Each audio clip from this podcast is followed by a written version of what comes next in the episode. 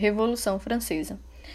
Para entendermos a Revolução Francesa, temos que conhecer o regime que antecedeu para assim perceber os motivos que impulsionaram o movimento que levou ao fim do absolutismo. Esse período que antecedeu a Revolução é chamado de Antigo Regime.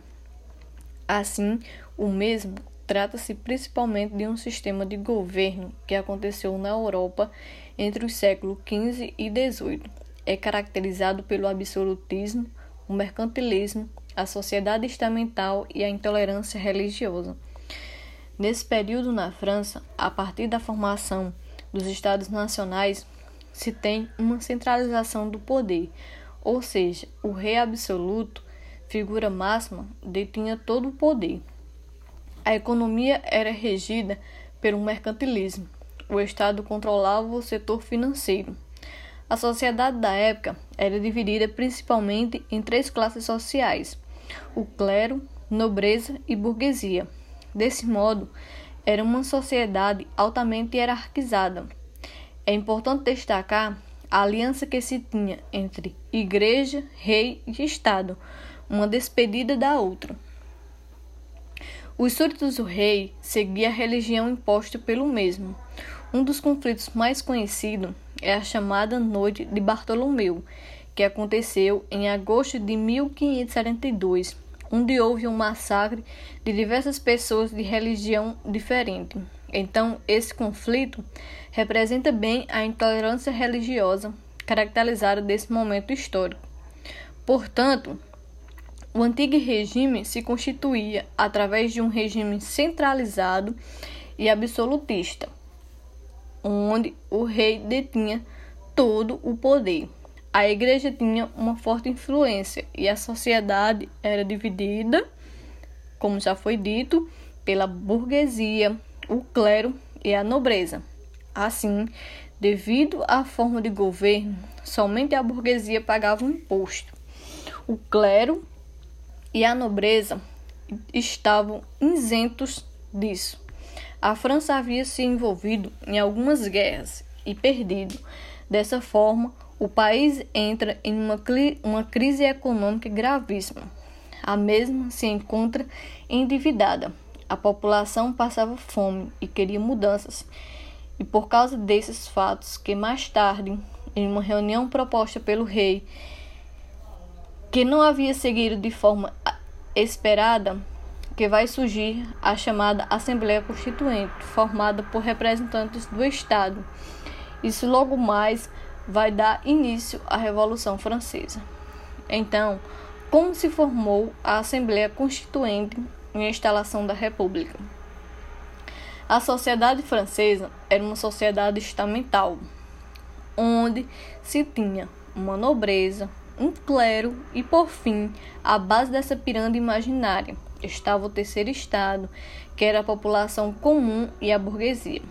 Com isso, as mudanças paradigmáticas que estavam ocorrendo por toda a Europa, tanto comportamentais quanto no imaginário, o terceiro estado, em 1789, ao tomar as rédeas da Revolução, decidiu formar uma Assembleia Constituinte, onde, a partir dela, vai começar a se moldar a primeira Constituição da França um marco importante desse período vai ser a criação da Constituição Civil, havendo a separação da Igreja e do Terceiro Estado, ou seja, o clero não podia mais interferir na política francesa.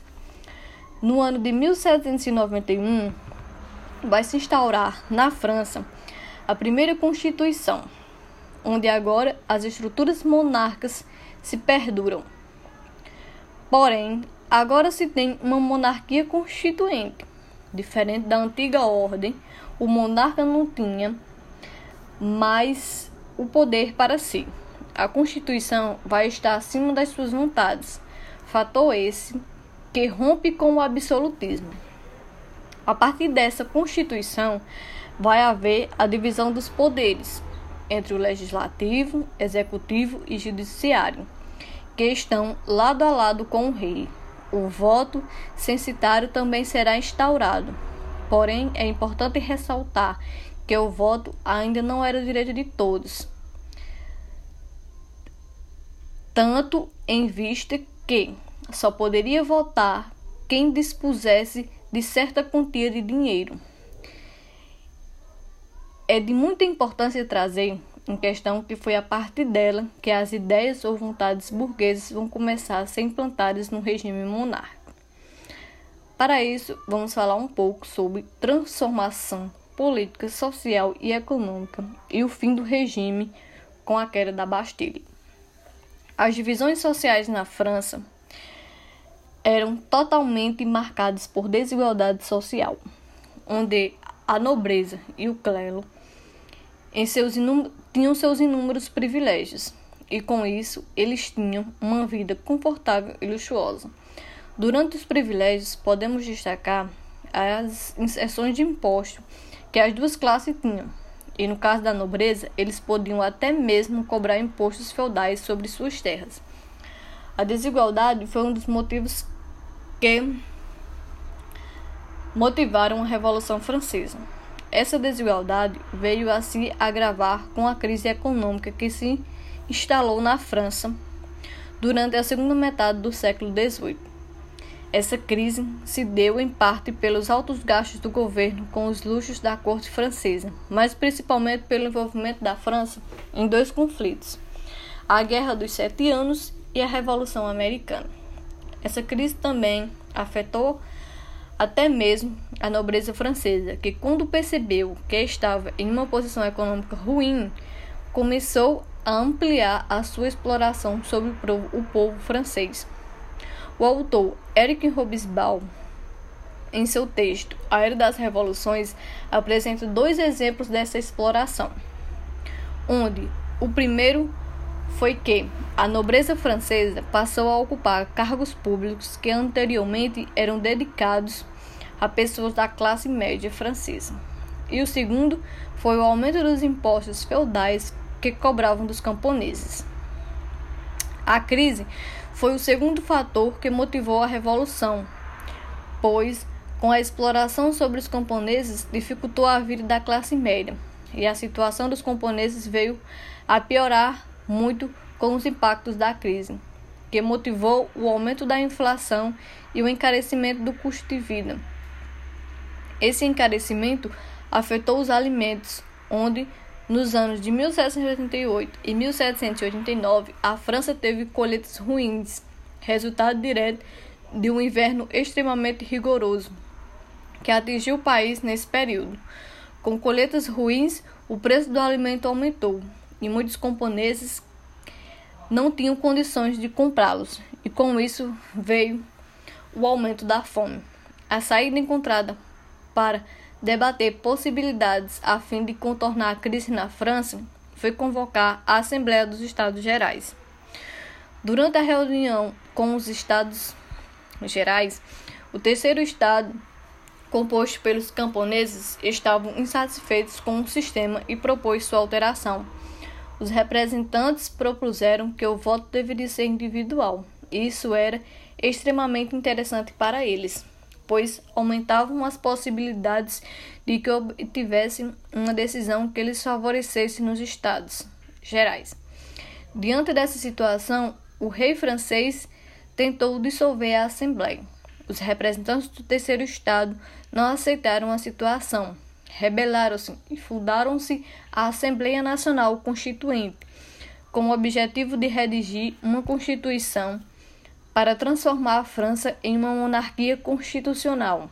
E o rei também tentou fechar a Assembleia Nacional. E a reação da população foi imediata, tomando as ruas de Paris para defender a instituição que havia sido criada. Logo, os representantes do terceiro estado criaram a comuna, um governo provisório de país de Paris e ordenou a criação da Guarda Nacional, uma milícia composta pelo povo. Os parisienses foram às ruas no dia 12 de julho de 1789 e permaneceram até o dia 14 de julho. E com isso, a população seguiu com o seu levante, atacando primeiro o Arsenal dos Inválidos e depois promovendo a queda da Bastilha, que era a antiga prisão, símbolo da opressão do antigo regime francês. e tinha como objetivo ter acesso ao estoque de, de pólvora que lá ficava armazenado. Esse fato aconteceu logo depois do ataque ao Arsenal dos Inválidos, local onde a população parisiense havia obtido armamentos. A queda da Bastille foi considerada um grande marco na época, pois simbolizou o início da queda do antigo regime e contribuiu para difundir o sentimento revolucionário, naquele momento concentrado em Paris, para toda a França, tanto nas cidades menores como nos agrupamentos rurais e com isso foi criada a Declaração dos Direitos do Homem e do Cidadão, tendo como primeiro artigo: os homens nascem livres e iguais em direitos. As distinções sociais só podem fundamentar-se na utilidade comum. Em seguida, o respeito pela dignidade das pessoas. Depois, liberdade e igualdade dos direitos dos cidadãos perante a lei direito à propriedade individual, direito de resistência à opressão política, liberdade de pensamento e opinião. E com isso veio as mudanças na representação. Luís XVII, insatisfeito com os rumos que o movimento revolucionário havia tomado, tenta fugir para buscar aliados em outros países, a fim de tentar centralizar o poder e concentrá-lo novamente em suas mãos. Porém, numa tentativa frustrada, ele é preso e posteriormente enguilhotado. Com os rumores que a revolução havia tomado, vai haver uma separação na Assembleia Constituinte entre os giroldinos e os jacobinos. Os giroldinos era o grupo da alta burguesia e uma parte da nobreza liberal, simpatizantes de práticas mais conservadoras, em que vão buscar submeter o governo às vontades burguesas, enquanto os jacobinos eram formados pela pequena burguesia e a população comum, voltados a ideias mais revolucionárias. A República, como elemento importante nesse processo, foi proclamada em 1792. A partir disso, começa-se uma série de disputas a fim de tomar o poder. Os primeiros a conseguir são os giroldinos, porém, em 1793, os jacobinos tomam o poder da República, e esse fator é de grande importância para a França, pois foi através dela que é criada uma Constituição que torna o voto universal, em que todos os homens poderiam votar. Ainda com os jacobinos no poder, um dos seus principais líderes, o Robespierre começou a, a perseguir quem ia contra o seu regime, perdendo muitos apoiadores, e por isso acaba indo para a guilhotina. Em 1793, com sua morte, inicia-se a última fase da Revolução Francesa, entre 1793 a 1799, onde os giroldinos tomam o poder novamente e só teve fim com o golpe do Estado Napoleão Bonaparte.